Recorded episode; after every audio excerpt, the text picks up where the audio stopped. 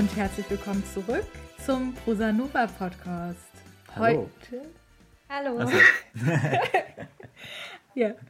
Ähm, heute sind wir leider nur zu dritt. Äh, Genesungsgrüße gehen raus an Dennis heute, ähm, der leider etwas krank ist. Und wir freuen uns, wenn wir nächste Woche dann wieder mit ihm sprechen können. Äh, dann auch mit jemandem aus der künstlerischen Leitung. Und heute wollen wir sprechen über den Gedichtband Gedankenzerren von Özlem Özgür erschienen im Elif Verlag 2018. Und genau, ich fange ja äh, einfach erst einmal an, ein bisschen was zu Özlem zu erzählen.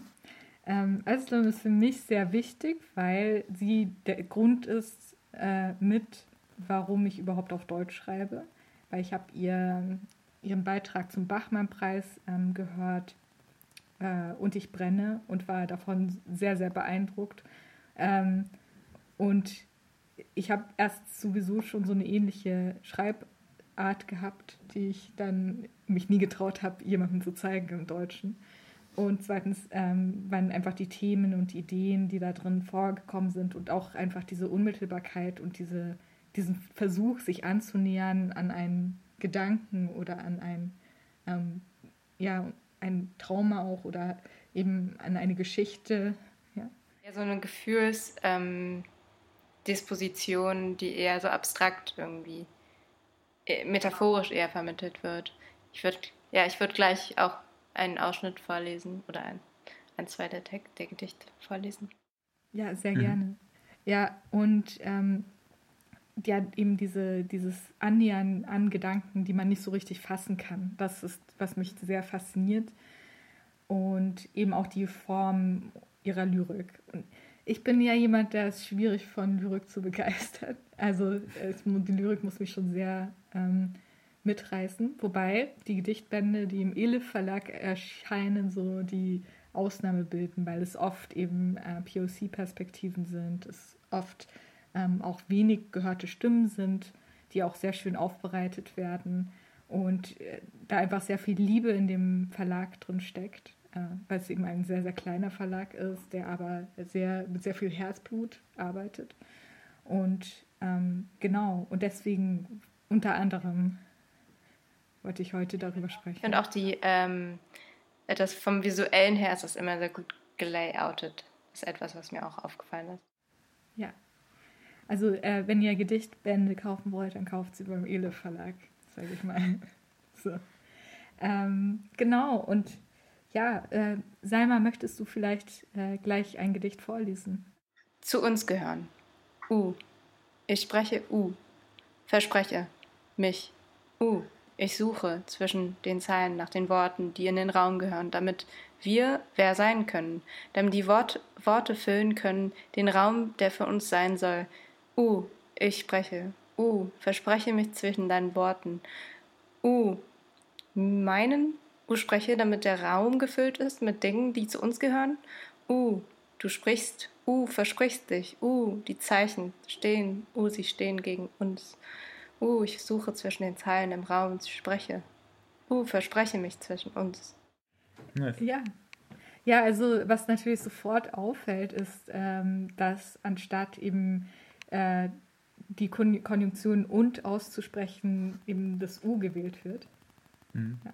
Und das passiert eben auch bei äh, ähm, nichts und niemand und nirgends ist immer nur ein N, das eben drinsteht in den Gedichten das ist äh, formal eben äh, recht interessant.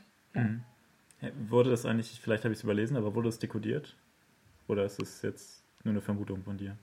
Also, das ist natürlich eben eine semantische äh, Interpretation dessen, was, was ich denke, was gut reinpasst beim N. Also, es ist auf jeden Fall eine Leerstelle.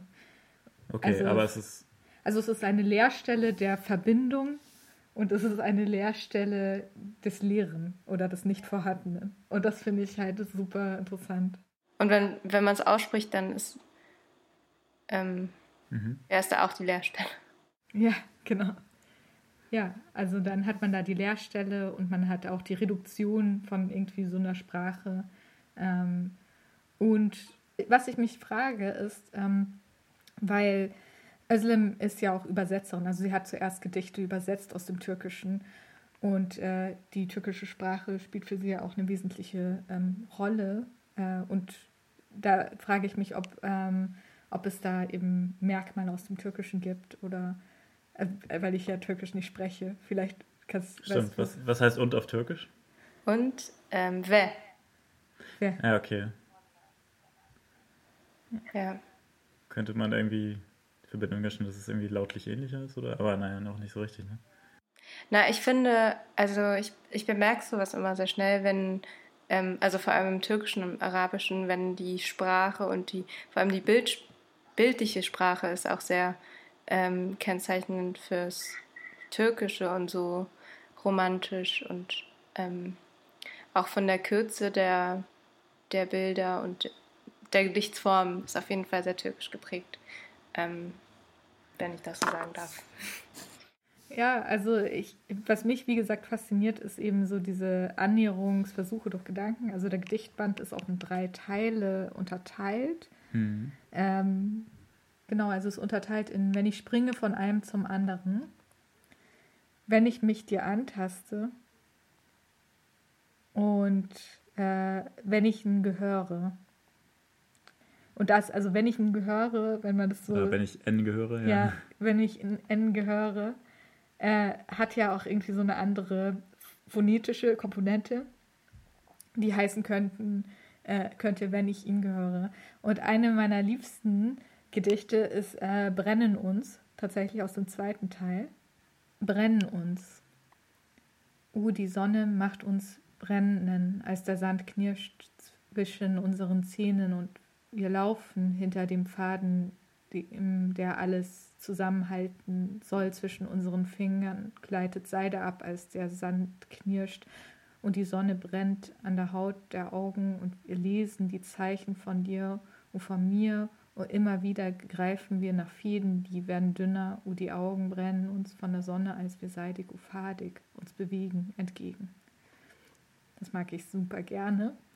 Und was beim Lesen natürlich auffällt, ist, dass mhm. man halt die ganze Zeit so stolpert. Ja, das hast du jetzt so vorgelesen. Ja. Das Heimer hat es gerade auch nochmal ein bisschen anders vorgelesen, aber mhm. diese Zeilenumbrüche, also dass die Zeilenumbrüche mitten in den Wörtern stattfinden, das äh, äh, genau ist natürlich erstmal irritierend und irgendwie ist es dann ja sehr subjektiv, wie, wie man das, äh, wenn man es lautlich jetzt also wenn man es vorträgt, wie man das macht. Also entweder mit den Stops oder du sagtest gerade, Aslem selber liest es durchgehend vor.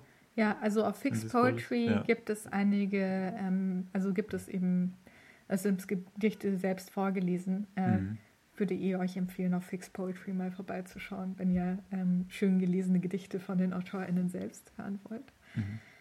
Aber ich mag dieses Bild eben, ähm, dieses knirscht, also gleitet Seide ab, als der Sand knirscht und die Sonne brennt an der Haut. Also wie das halt vom Gleiten zum Knirschen, zum, zum Brennen wird und eben diese verschiedenen mhm. ähm, haptischen Gefühle, so Gefühle auslösen. Ja, so Glätt und Reibung irgendwie.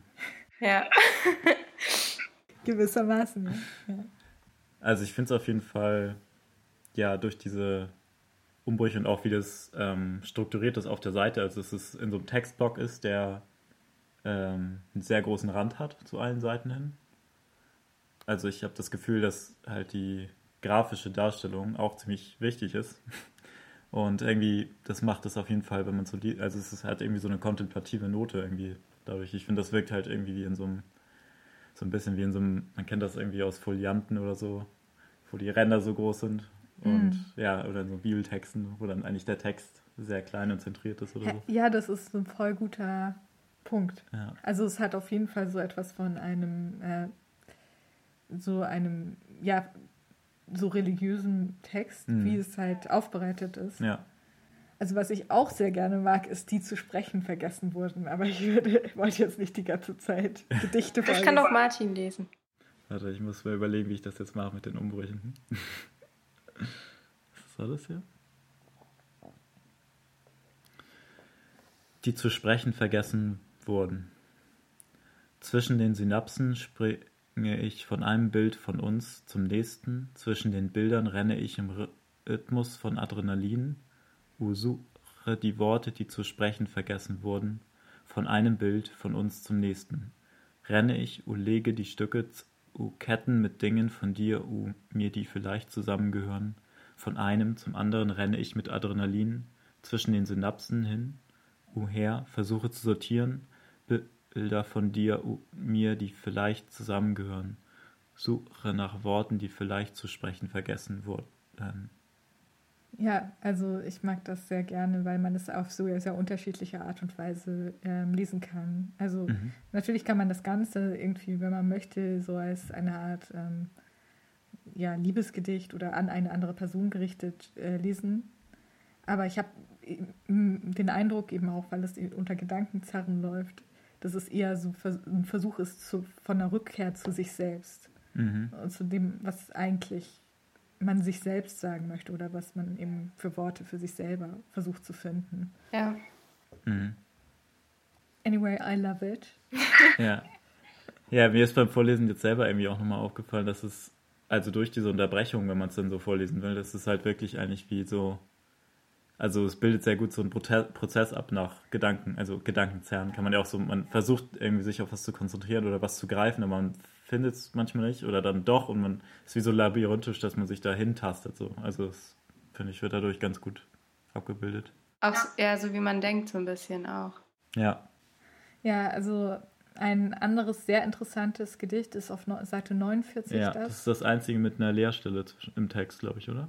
Achso, oder welches meinst du? Ja, ja, also das ist das mit der Leerstelle im Text. Ähm, und das ist ein wirklich, also ich möchte jetzt nicht alle Gedichte, ihr sollt die Gedichte selbst lesen. Also lesen wir jetzt nicht alle vor, aber es gibt dort eben eine Leerstelle ähm, zwischen äh, dem Artikel ähm, der, also dem definierten Artikel der und äh, Tote und dann ist das N auf der nächsten äh, Zeile.